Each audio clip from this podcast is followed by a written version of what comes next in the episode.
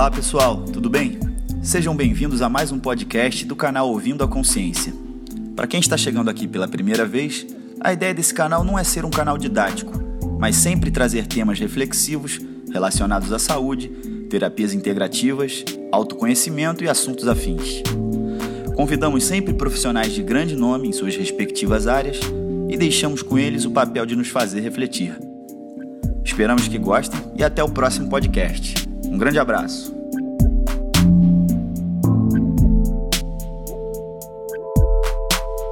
Olá, pessoal. Estamos começando mais um podcast Ouvindo a Consciência. Dessa vez a gente está com a presença ilustre da Cláudia Drummond Couto.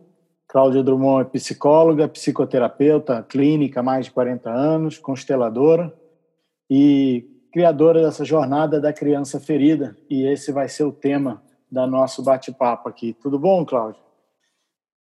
Boa tarde, André. Tudo bem? Primeiro, eu quero agradecer pela oportunidade. É um prazer estar aqui com você. E ainda mais para falar de um assunto que me é tão caro. que ótimo. A Cláudia é uma amiga querida de muito tempo. Vai ser um prazer esse bate-bola. Lembrar vocês que esse episódio vai estar disponível nas plataformas do Spotify, Apple Podcast, Google Podcast, no aplicativo das 5LB Brasil e também no site 5leisbiológicas.com.br. Então vamos lá, começando, Cláudia. É, da onde iniciou essa, essa perspectiva da criança ferida? Né? Porque eu vejo que vários trabalhos falam sobre isso ou têm essa conotação, né? Quem propôs isso? Olha, André, é, a origem, na realidade, do termo criança divina, ao qual a criança ferida se contrapõe nesse olhar terapêutico, é, vem de Jung. Né? A criança divina é um arquétipo que fala é, da essência do ser humano, não é da, da do ser humano divino, onde, ao chegar no mundo, ele está totalmente disponível e aberto e confiante no que veio fazer, na oportunidade de viver, né? E, e o, o, conceito de criança ferida ele vem em contraponto ao da divina, porque quando nascemos, se a gente veio da unidade da perfeição, a gente chega num mundo dual e imperfeito. Portanto, não é possível para nenhum ser humano ter uma vivência, uma experiência plena de satisfação e preenchimento. Né? Porque uma experiência plena fala de uma perfeição e de uma unidade que nós não temos. Né? Então, nesse momento, essa criança que chega ainda impregnada é, impregnada dessa origem, né, da unidade, da perfeição, ela começa a sofrer as experiências da vida, desse mundo imperfeito. Então, determinadas necessidades que deveriam ser suficientemente atendidas não são suficientemente atendidas. E isso é que a gente chama das feridas da criança. Não é quando ela começa a ter essas frustrações, a vivenciar essas faltas e a entender que para ela poder pertencer ao lugar que ela chegou, ela precisa abrir mão de algumas partes dela para poder caber naquele lugar.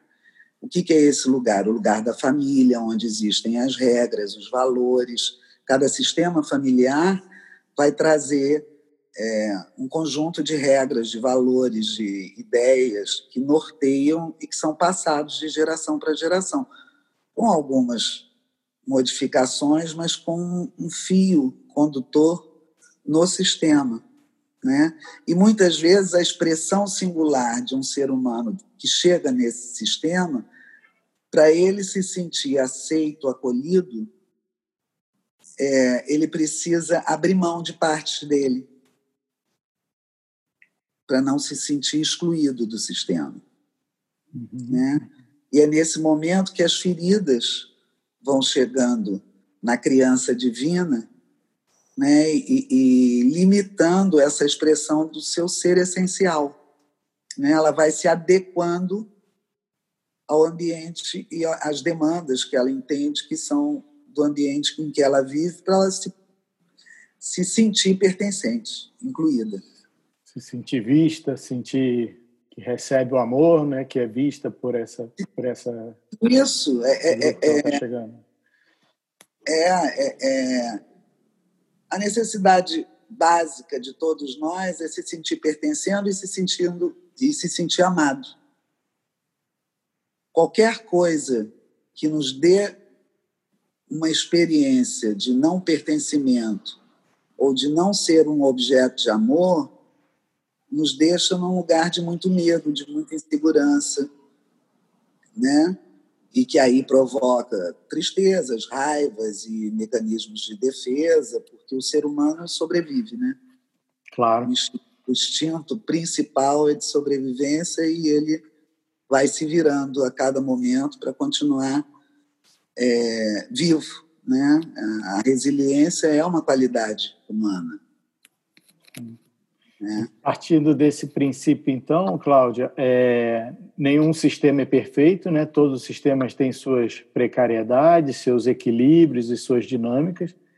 Todas as crianças, de alguma maneira, é, se ajustam e, e, se, se podam, né, de alguma maneira, para caber dentro disso. Né? Umas com escoriações mais leves, outras com, com, com sequelas mais fortes. Né? Exatamente. Exatamente. É, é, o objetivo principal de qualquer ser humano que, que consegue nascer é se manter vivo para poder caminhar nessa estrada né, que, que, a vida nos oferece até o momento da gente partir. Uhum. E para ficar vivo, a gente faz qualquer coisa. Vide né, os, os exemplos que nós temos de, de é, sobreviventes de campo de concentração e de outras formas tão distantes né, da possibilidade de se manter vivo e que ainda assim ele, o ser humano encontra caminhos de sobrevivência né, nas piores adversidades. Então essa é a nossa força maior, né? Uhum.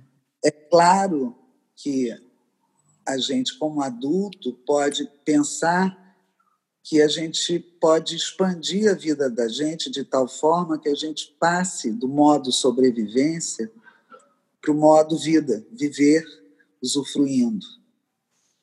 Não é? Uhum. E eu acho que esse é o desejo de todos, de forma mais consciente, mais inconsciente, é o que todo mundo busca: sair do patamar da sobrevivência e, e, e, e poder criar uma vida com mais abundância, com mais preenchimento, com mais satisfação. Né? E quando a gente está só preocupado em sobreviver, a satisfação não é uma a principal característica né, da vida que a gente dê atenção. A gente está dando atenção para sobreviver. Uhum. Né? É, então, eu acho que num processo de amadurecimento humano, a gente tem condições de chegar nesse momento em que a gente para, olha e diz assim: peraí, o espaço pode ser maior do que esse que eu habito. Né? Eu já sobrevivi, eu já construí, eu já cheguei em um monte de lugares que, quando eu era criança, eu nem imaginava que eu poderia alcançar. Então, agora está na hora de eu entender que muitos dos meus medos não se confirmaram e eu posso começar a buscar novos ângulos para olhar para a minha vida, para a minha história é, é, para poder largar o peso de toda a parte difícil, dolorosa da, da nossa história e poder ficar só com o aprendizado que a nossa história nos traz. Entende? Perfeito, sim. É, isso dá um bom gancho, Cláudia, porque você estava comentando, né? A gente chega numa condição tão frágil, tão dependente, né? Que a gente chega a fazer escolhas da, que abrem mão da nossa essência, né? Para poder pertencer, para poder ter essa segurança. Mas o que você está dizendo é que exatamente isso a gente leva essas cicatrizes são levadas adiante, né? A gente chega no adulto com essas cicatrizes ainda, né? E como é que a gente observa, como é que a gente é, percebe né, essas, essas marcas? Aonde elas aparecem na nossa vida? Então, André, é... quando a gente é criança, como você bem falou, é, a gente é muito frágil, muito dependente. O mundo nos é apresentado por quem nos cuida e também quem somos nos é dito por quem nos cuida. Né? A gente está ali sem saber ainda. A cápsula para o espírito, o espírito pode ser antigo, mas a cápsula ainda é pequena, né? É, ainda é muito precária. Então, eu acho que o espírito tem que ficar aguardando esse amadurecimento. Né? Então, a gente realmente vive durante muito tempo, muitos anos da, né, da primeira parte da vida, da infância, nesse lugar de dependência total. Né? A autonomia é construída muito lentamente, porque acompanha todo um processo de amadurecimento psicobiológico. Uhum né? precisa de um tempo para que as coisas possam maturar e, e possam ser usadas. Né? Então, o ser humano é, é, é, das espécies vivas é a espécie que leva mais tempo para adquirir autonomia. Porque, por um outro lado, a autonomia dele envolve uma complexidade bem dif diferente dos outros seres vivos, cada um com a sua com a sua arte, né? com, a sua, uhum. com a sua composição única e com a sua complexidade. O fato é que a gente leva um bom tempo para poder ter um, um, lugar de autonomia, é, é, onde a gente pode pensar o que, que é o mundo, a gente pode refletir sobre quem somos, o que é melhor para a gente, o que, é, o, que, o que não nos favorece. Esse lugar é, é, custoso de ser alcançado. E muitas vezes a gente passa uma vida alcançando em alguns aspectos da vida, ah, eu me, eu me construo como um bom profissional, mas na minha vida pessoal eu tenho uma imaturidade emocional que me atrapalha nas minhas relações. Né? É, é, então, são aspectos que amadurecem de forma assimétrica. Né? Claro. Então, em relação ao que você me perguntou como é que é isso da criança estar presente na vida adulta. Uhum. Né? Bem, é, a criança, diante das faltas que ela vivencia, porque ela é cuidada por adultos que também têm as suas precariedades, também foram filhos de pais que também tinham as suas precariedades. Então, né, ao fim e ao cabo, está todo mundo no mesmo barco da falta. Né? Uhum. Né? Vem, vem de lá de trás. Uhum. Né? É... Então, o que, que acontece? É, como o que ela precisava receber naquela época era essencial, era vital, é claro que ela recebeu o suficiente para se manter sobrevivendo, mas não o suficiente para se sentir preenchida e assegurada. Plena, né? Plena. Né? O plena tem a ver com se sentir preenchida, segurada, pertencendo e amada. Se a gente não recebe essas informações o suficiente, a gente vai ficar com essa falta pulsante dentro da gente, né? E como o olhar da criança ainda é muito inocente, ela, como ela se sente muito pequena, ela acha que os adultos que a cuidam é, é, é, são muito grandes e podem tudo, ela não enxerga a precariedade deles, não tem como. Né? Muitas uhum. vezes o amor que chega de, vem deles, vem de forma pouco clara e é, e é interpretada pela criança como ausência de amor, porque não fica visível para ela. E como essas faltas são é, acontecem na origem da vida, elas são no, no, momento em que é essencial né, ser cuidado, é, a criança ela desenvolve os mecanismos dela de defesa para sobreviver a essas faltas, mas ela segue em busca de, de, de atender essas faltas. Uhum. Isso é que é a presença da criança na vida adulta. Por quê?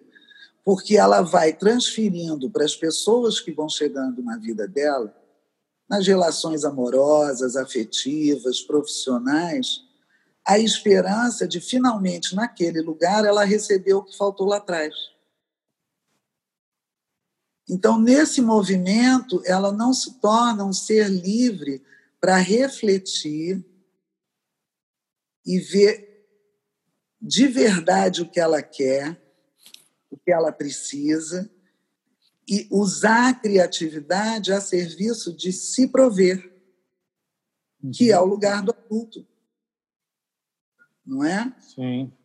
Um adulto na sua plenitude, plenitude não precisa ser perfeição, partindo do princípio que não somos, não habitamos um mundo perfeito, nem somos perfeitos, mas a plenitude é essa satisfação em ser, em se sentir no seu lugar, fazendo algo que dá um, traz um sentido, um prazer, né? que algo que faz a gente perceber que aquilo, além de, de trazer algum tipo de benefício, também beneficia a outros de alguma forma.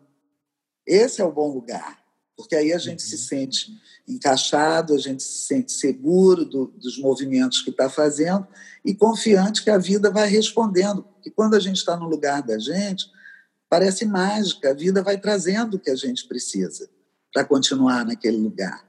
Se a gente está num lugar é, é, que não é o nosso, dá ruim, como diz a, minha, a galerinha da minha filha. Dá ruim, porque a gente não está no nosso lugar, sabe? O que dá certo é por acaso e, e a tendência é, é, é não dar. errado. Né? Exato. É, né? É, é, então, é engraçado, né, André? A gente está passeando por muitos conceitos da constelação. Sim, né? sim. Nesse sim. papo mais informal. E eu gosto muito dessa forma, porque eu acho que dá para a gente entender melhor a dinâmica da gente na trajetória que a gente tem. Claro. Né? Então, voltando a criança, é, se ela vai para o mundo com partes excluídas, ainda acreditando que partes dela não são boas de ficarem visíveis porque colocam ela no risco. Muitas vezes essas partes ela já até esqueceu que tinha, porque ficaram ela. Sublimou, né? É. Né? E se ela vai com o intuito de sobreviver e resolver as faltas, encontrando terceiros que ocupem os lugares daqueles de quem faltou, ela não está livre para ser ela e para buscar qual é o sentido singular da existência dela no mundo. Porque ela está o tempo todo reagindo ao passado seja ao medo de não dar conta de sobreviver e as, a, a, a, as dores, aos incômodos que as faltas trouxeram. Né? Não é fácil para uma criança olhar para os pais que não estão dando o que ela precisa, achar que eles podem dar, não estão dando porque não querem, e se não querem é porque ela não tem valor suficiente para eles, para eles quererem dar isso a ela. Isso é um lugar muito cruel e que todos nós, em alguma instância, em algum momento, habitamos. Que todos nós fomos crianças que achávamos que os nossos pais podiam tudo e que, se não nos davam, era porque não queriam. Uhum. Entende? Então, Sim. assim, é uma sobrevivência com esse peso. É, é como se houvesse um segredo de um desvalor, de uma menos-valia. Então, às vezes, a pessoa está sabe? Batendo maior bolão, tendo um maior sucesso dentro dos parâmetros do nosso mundo, né? do que seja sucesso, né? também são discutíveis. Né? Uhum. É, é, mas ela internamente se sente uma fraude, está sempre na ansiedade que um dia vai, todo mundo vai descobrir que ela não é nada disso, que ela é pequenininha, que ela não tem valor, e que aí ela vai ficar sozinha no mundo porque ela não tem uma confiança de base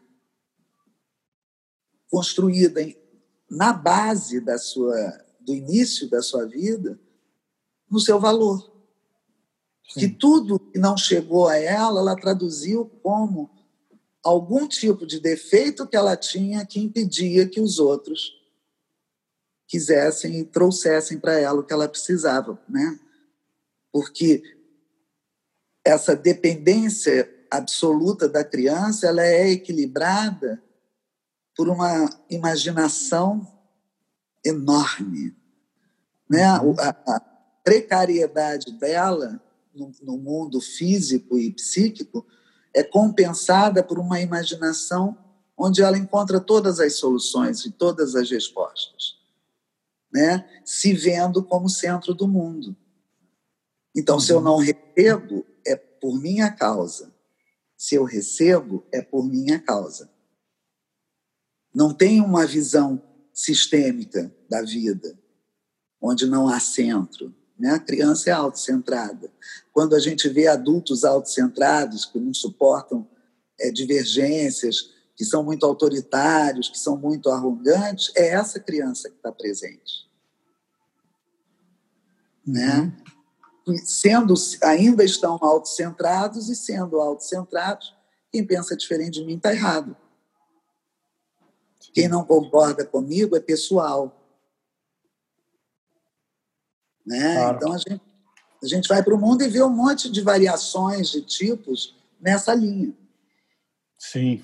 E aí a gente vai para o mundo com várias dessas figurinhas faltando, assim, alguns galhos que não desabrocharam, né, imaturos, algumas faces imaturas, precisando tomar algumas decisões precoces, muitas vezes, nessas né, decisões de carreira, por exemplo, onde, claro, não é uma carreira, mas escolher um curso universitário já é uma grande decisão, é, constituir uma nova unidade familiar, todos esses são desafios e que eu chego com essas minhas debilidades e o outro também, né? E que muitas vezes nos encontramos querendo que o outro supra as nossas debilidades Isso. e aonde o dá ruim que você comentou, onde, onde dá ruim, né? A relação. Exatamente.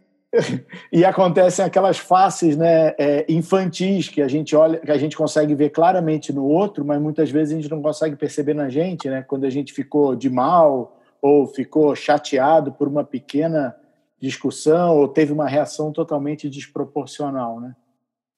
Exatamente, exatamente. A criança ferida dos, né, de um de um par, de um amoroso quando esse par está sendo regido pelas suas crianças, né, a, eu diria que a curto prazo é tudo lindo, entende? Porque, nossa, o outro está me dando tudo que eu sempre quis receber. Preencheu Cara, todas as carências. Eu preciso. né? né? Então, a curto prazo é a paixão. Né? Aquela... Agora, quando os adultos estão na criança, é, os, é, aí a médio prazo já começa a dar ruim, né? Uhum. Falando, usando esse termo. Por quê? Porque estão os dois esperando que o outro resolva as próprias faltas, né? Então, o outro se torna o depositário do meu pai, da minha mãe, de tudo, sabe, de tudo que me faltou que, que, que eu deveria ter recebido deles.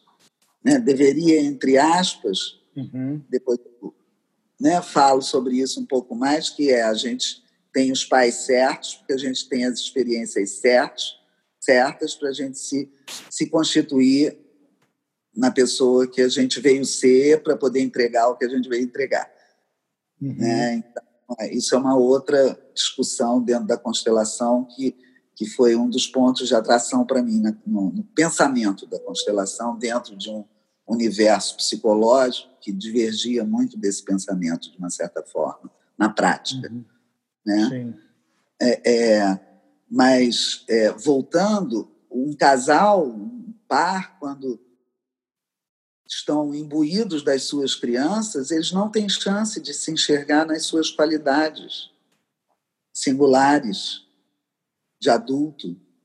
Eles não têm chance de ter empatia com a dificuldade do outro, porque o outro veio para me salvar, como é que agora está?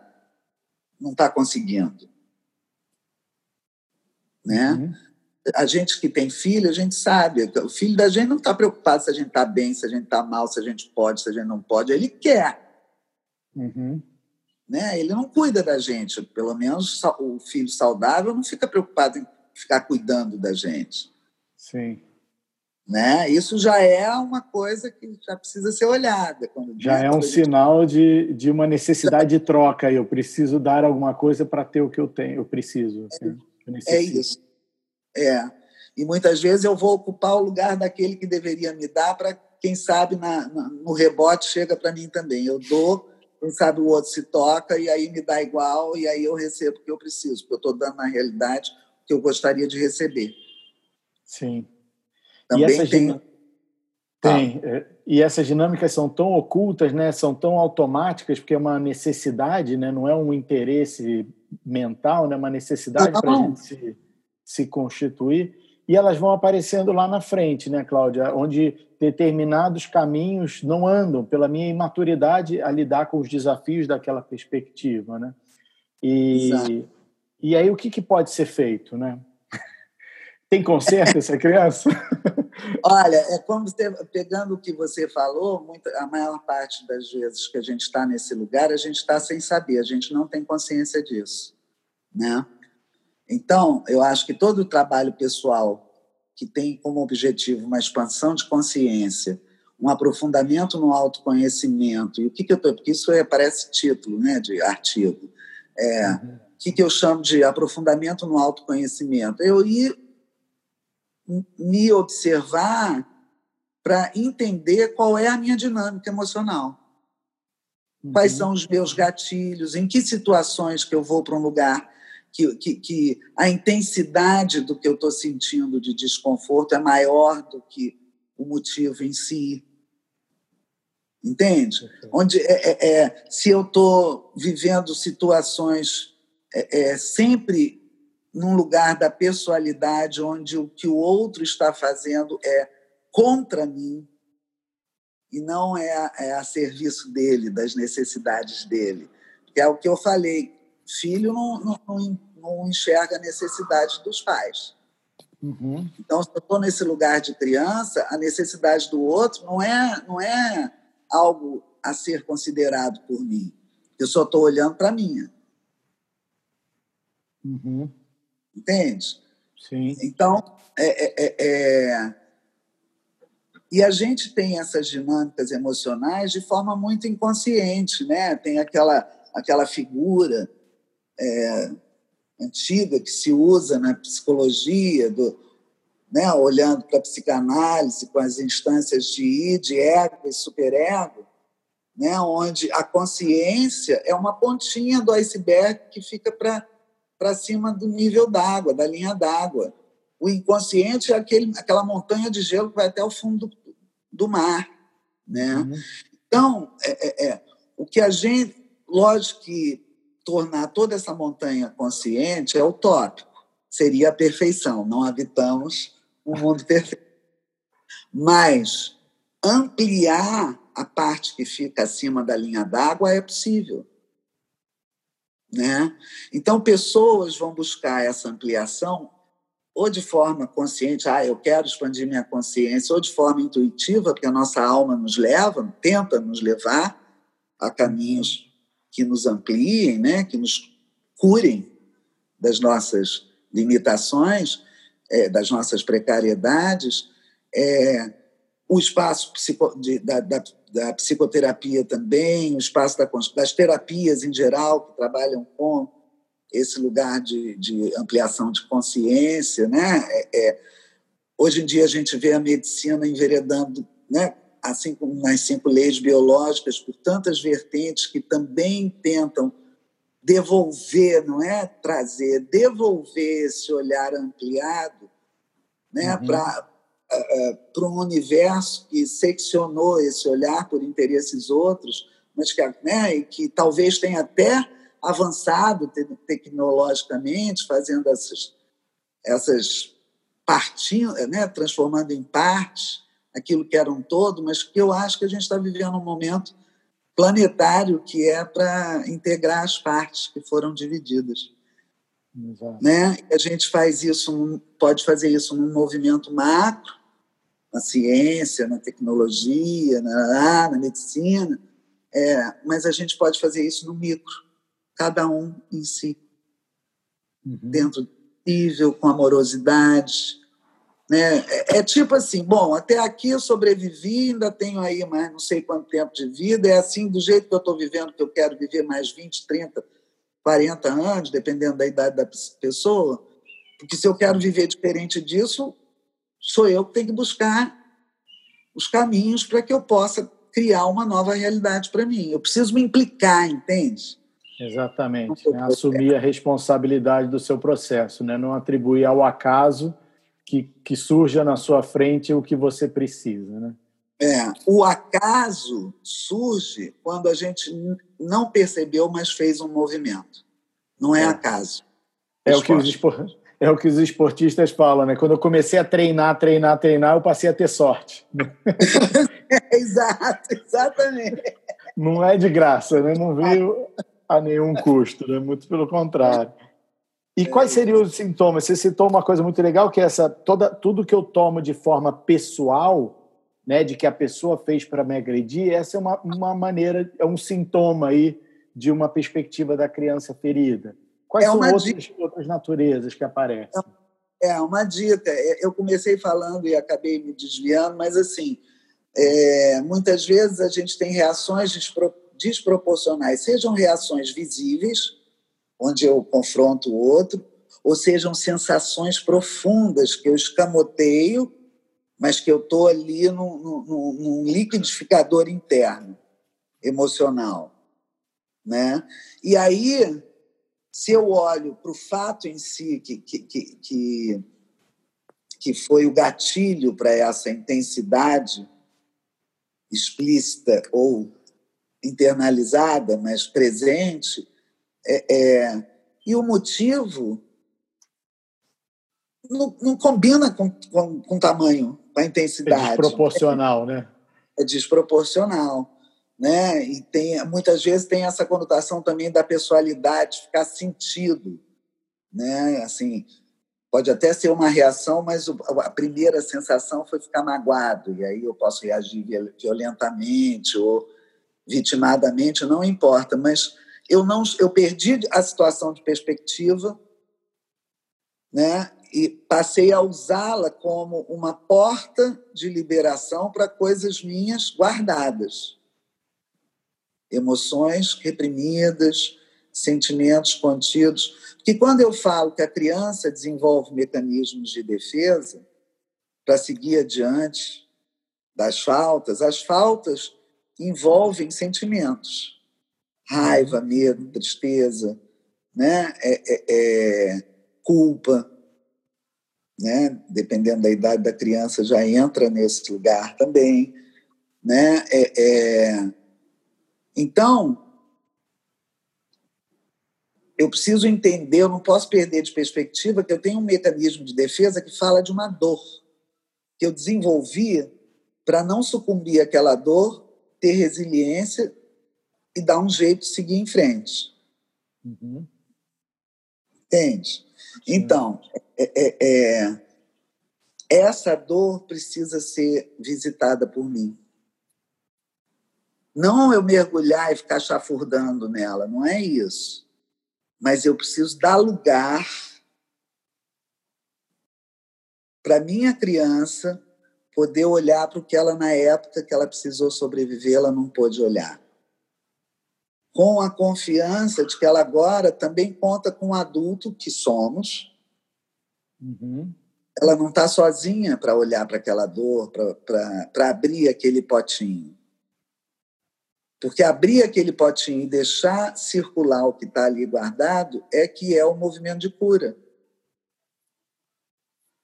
Sim. Vai ficar uma marquinha sensível.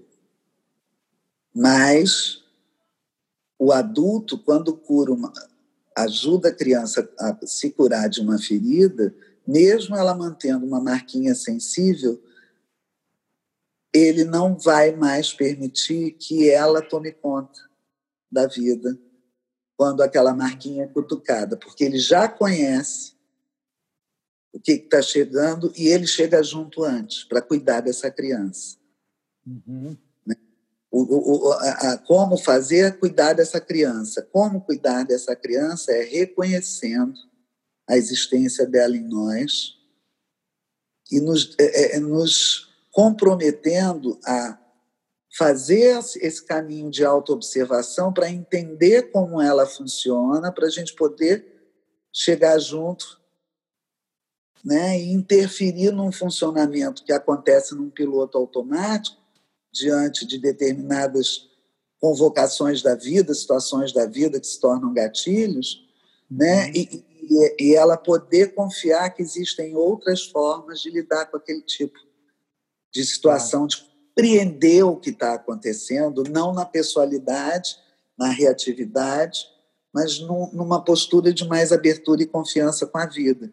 Essa confiança da nossa criança ferida pode ser conquistada aos poucos com o nosso adulto se apresentando a ela como o melhor cuidador que ela pode ter daqui por diante.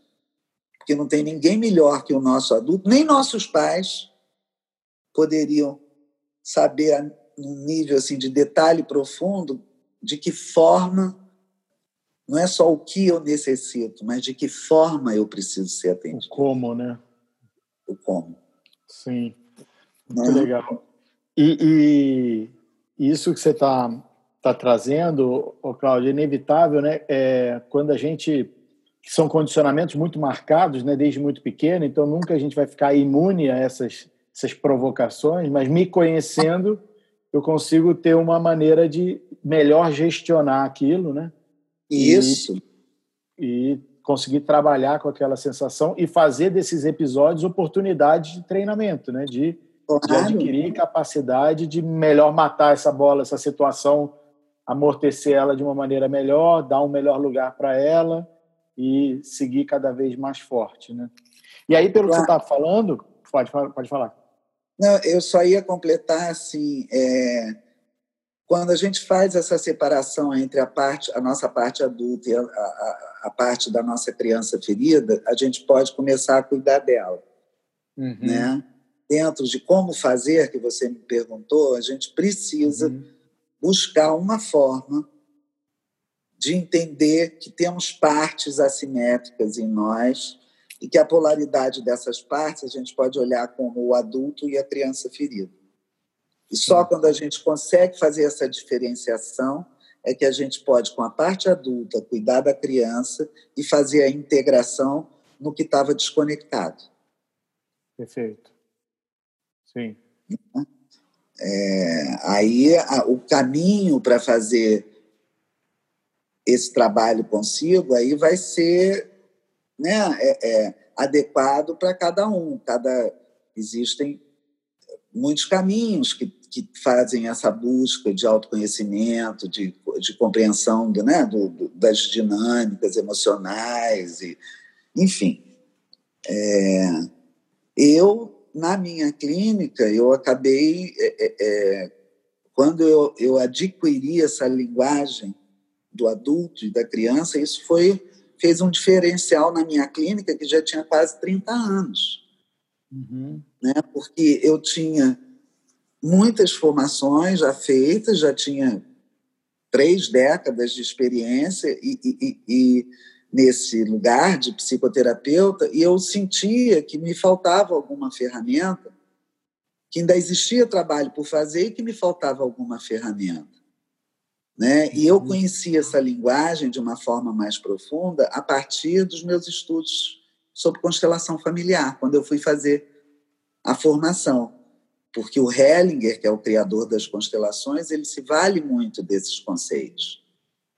Né? E isso, quando eu fui olhar para a minha clínica, ela estava se modificando, o meu approach, a minha forma de trabalhar com os meus clientes, a partir dessa visão sistêmica, incluindo esses conceitos da, da criança, caramba, o espaço que era assim, sabe, que era de um tamanho, ampliou muito, uhum. porque me trouxe recursos simples e muito precisos. Né? Então, eu comecei a ver na minha clínica a modificação que essa linguagem trazia para o resultado do trabalho pessoal dos meus clientes individuais, para além dos resultados que eu via nas constelações, que é uma outra proposta, né? um trabalho pontual ali, acontece, a clínica é um, um trabalho processual, enfim. Uhum. Mas a linguagem ficava adequada para os dois, trazia benefícios para a minha clínica. Né? Eu digo, gente, isso é um pulo do gato. Essa linguagem, porque ela é, ela pode ser difícil de, assim, o trabalho em si, a pessoa tem que estar comprometida com um mergulho que não é, é, é, é assim, não é tomar um chá com torrada às 5 horas da tarde, né? né? É um mergulho, né? Mergulhar em si mesmo, a gente passa pelas dores, pelas, por muitas coisas. Mas quando a pessoa decide fazer isso, é, quando ela está num lugar que, que se vale dessa linguagem, é, a clareza vem de forma muito rápida, entende? Então, uhum. a gente sabe que quanto mais claro a gente tem um assunto, melhor fica lidar com ele. Exato. Né? E se a gente está confusa, tem algum ponto cego, a gente pode patinar um pouco não é? Uhum. Então, essa linguagem trouxe para mim muitos benefícios. E aí, a partir disso, eu comecei a trabalhar com esse foco no consultório e comecei a desejar fazer um trabalho em grupo para que mais pessoas de uma mesmo de um, no mesmo momento da vida pudessem é, se apropriar dessa, desse tipo de linguagem que permite que você leve para casa uma ferramenta muito boa de se cuidar para se cuidar. Porque nessa caminhada você vai descobrir quais são as necessidades básicas da sua criança que não foram atendidas, de que forma você pode atendê-la ou ajudar a sua criança a, a, lidar com a frustração se a necessidade não está podendo ser atendida naquele momento. Uhum. Entende? É, é, é, é deixar a nossa criança ser criança de novo e oferecer um cuidado mais potente para ela. Ah. Né?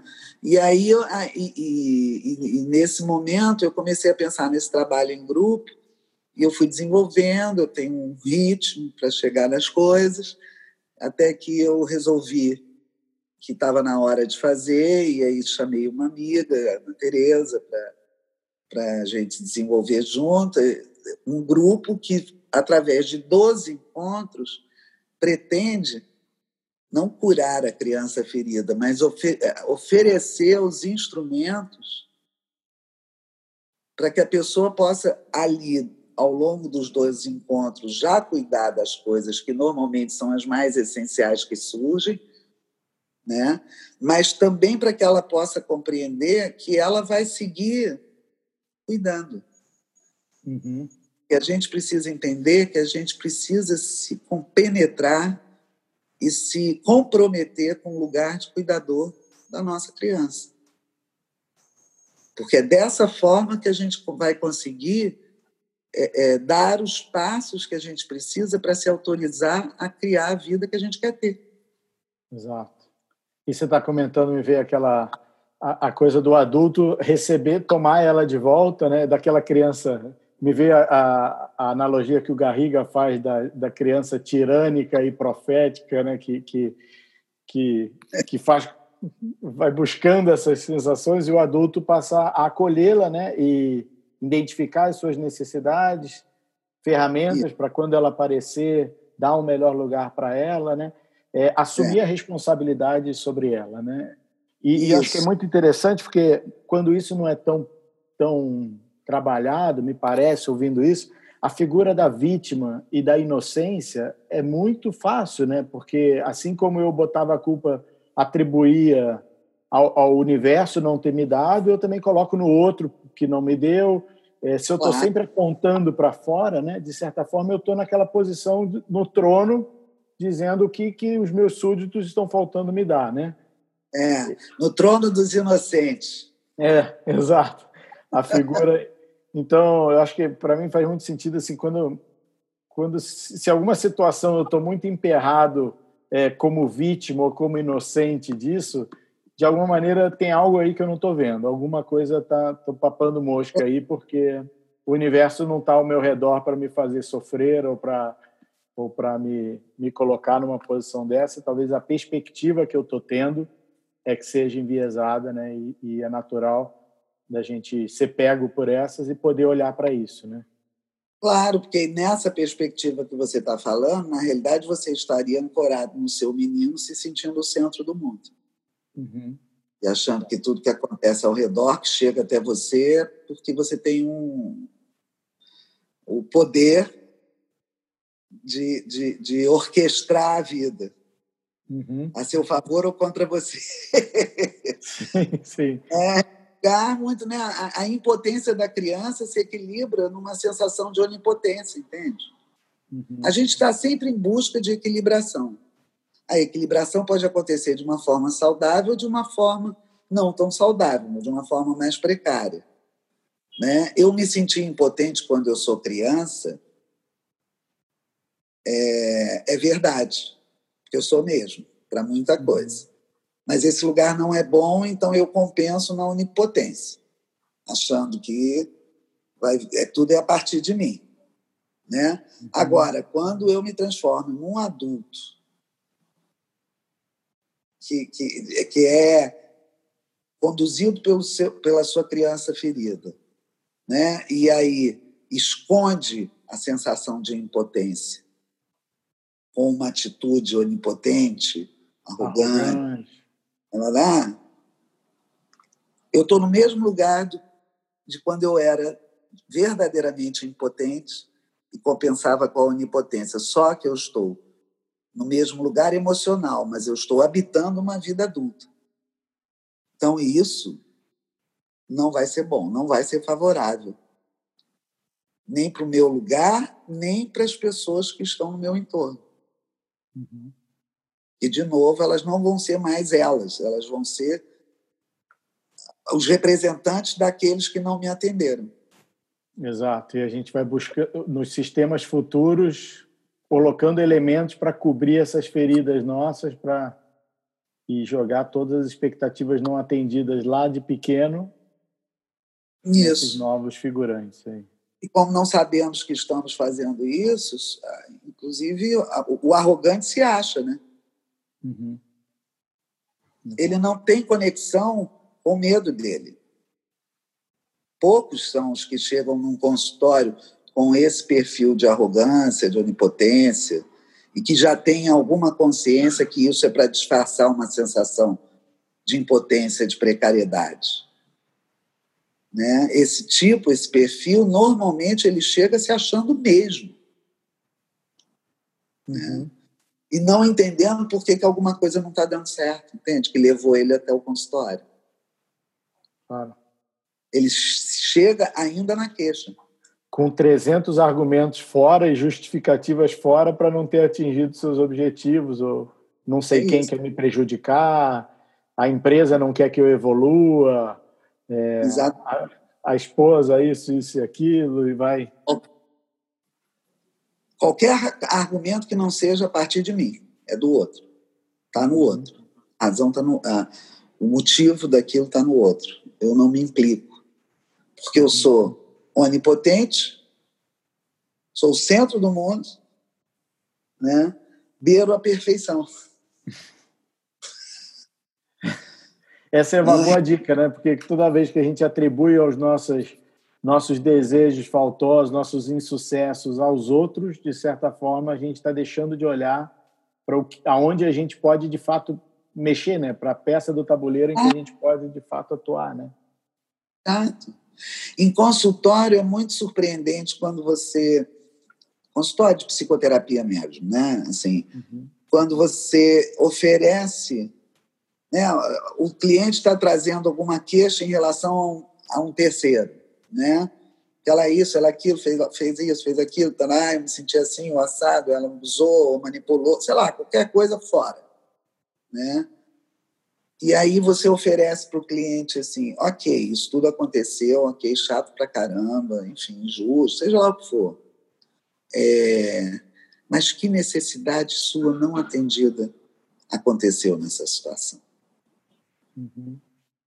É. que, que você te levou ou a não dar limite, ou, ou a ser rígido demais, ou, enfim. Né? O que, que havia em você envolvido nessa situação? De necessidades não atendidas, de, né? E isso é surpreendente, é, é simples. Assim, né? Você faz um desvio de foco e a pessoa se depara consigo mesmo. Perspectiva muda totalmente, né? Totalmente, porque o que ela precisa, se a gente entende que toda situação que a gente vive é apenas uma oportunidade da gente aprender algo a mais sobre nós, sobre a forma da gente compreender a vida, a gente vai dar lugar para aprendizado em tudo. Toda vez que a gente está queixando de uma situação, se a gente se valer dessa queixa, olha aí, ó, aqui eu me queixando. Se eu estou me queixando, é porque tem alguma coisa aqui que eu preciso olhar que não foi, não está devidamente atendido e que não é pelo outro. Sou eu que tenho Sim. que olhar. Se a gente pega, você estava falando, é como faz essas estratégias, é feijão com arroz, sabe, André? Não é claro. Réveillon na, na Avenida Atlântica. Uhum. Né? É no, no pequeno, é no miúdo, é no dia a dia, no cotidiano que a gente vai observando como a gente funciona diante das situações do cotidiano, diante dos outros, enfim. E é nesse pequeno que a gente vai fazendo pequenos movimentos diferentes e, e criando novos condicionamentos, desconstruindo o que, né, os condicionamentos antigos, apoiados em crenças equivocadas, foram criadas pelo olhar é, é, limitado da criança e desconstruindo, mostrando para a criança assim os equívocos de interpretação dela sobre ela mesma e sobre o que ela pode esperar do outro e do mundo, uhum. é, cria-se um espaço para novas crenças serem criadas a partir do olhar do adulto, Sim. que compreende que os pais eram precários, que os avós também eram, que, é, que, que é uma sucessão de sobreviventes e que agora que a bola da vez sou eu, quem sabe eu, eu consigo ir adiante de sobreviver, entende? Claro. É fantástico, Cláudia, porque é isso, né? Coloca o responsável no comando, né? É, implica a pessoa no seu processo e buscar o, o, que quiser, né? O que, o que for, o que tiver ao alcance aí da. Mas é. nela, ela como a responsável pelas suas, pelo seu mundo ao seu redor, né? Sim, exatamente, exatamente. E para que a gente possa fazer isso, a gente precisa trabalhar a concordância com o que foi, com o que é, né? com o que somos, com o que o outro dá conta de ser. Né? Concordar não é entubar, ter que conviver colado com aquilo que, que incomoda. Concordar é eu desistir de tentar mudar o outro, olhar para ele como ele consegue se apresentar e ver o quanto que eu quero estar próxima ou afastada de, a, em relação ao que, que faz bem ou não para mim em relação ao outro. Isso eu economizo a minha energia e uso ela a favor de criar os meus espaços, os que eu quero. E quando eu estou tentando mudar o outro, eu estou gastando a minha energia ingloriamente, porque não salva ninguém, muito menos muda ninguém, como eu estou deixando de usar essa energia para mim. Uhum. Às vezes eu até paro, estou aqui parada na minha construção e apontando o dedo para o outro, dizendo que o outro está parado. Mole esse lugar, né? Exato. Exato. Né? Agora, é uma insatisfação, porque eu sei, eu durmo comigo, eu ponho minha cabeça no travesseiro e sei que eu estou parado mesmo que eu esteja fazendo marola que enganando a plateia, entende?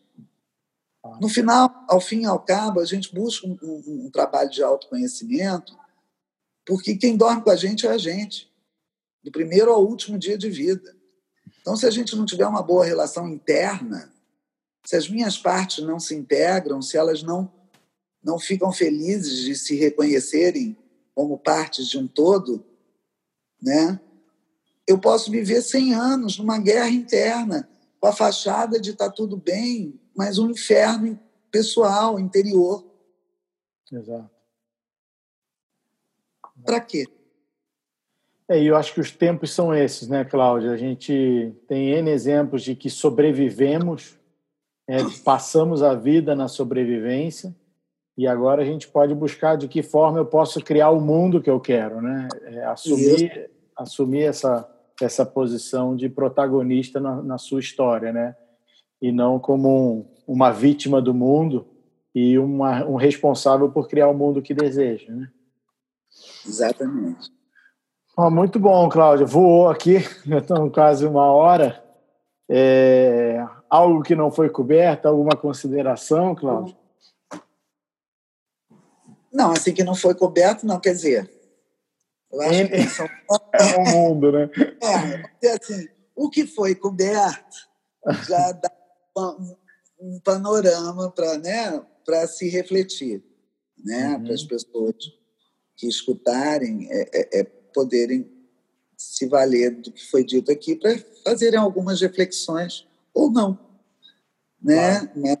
Eu acho que é, e assim para finalizar, acho que nós estamos vivendo tempos onde, querendo ou não, é a hora de se olhar.